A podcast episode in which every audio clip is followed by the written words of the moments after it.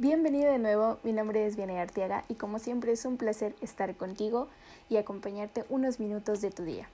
Hoy vamos a hablar sobre qué medidas podemos tomar para preparar nuestro regreso tras la pandemia.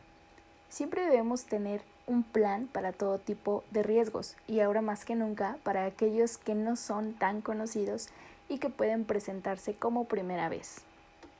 Este plan nos podrá ayudar a identificar los procesos de negocio críticos, los recursos necesarios para darles soporte, los procedimientos para restablecer, implantar o mantenerlos en operación, la gente que se encargará de realizar dichos procedimientos y los medios necesarios para mantener la comunicación entre dicha gente.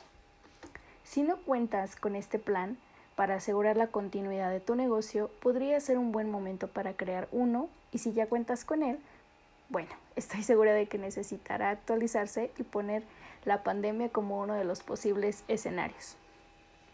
Las improvisaciones son mejores cuando se preparan. Esta frase fue dicha por William Shakespeare. Eh, resume a la perfección el objetivo primordial de un buen plan, evitar en la medida de lo posible las improvisaciones para ello es indispensable que pongas a prueba tu plan.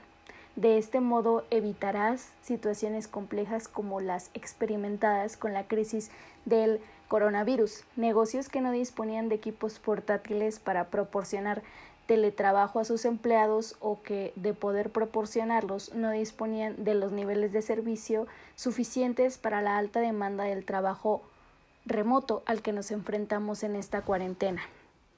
Una prueba del plan de continuidad te puede proporcionar la información necesaria para conocer si tu estrategia es válida y si tienes los recursos suficientes.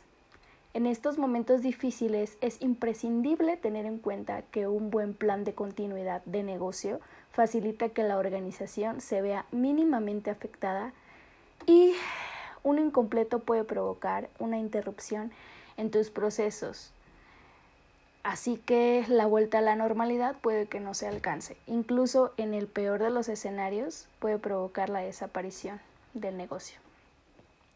No te pierdas el episodio del miércoles en donde veremos las habilidades que puedes desarrollar como líder para los tiempos de crisis. Si te gustó este episodio, ayúdame a compartirlo con tus amigos o con gente a la que pueda ayudarle. Hasta la próxima.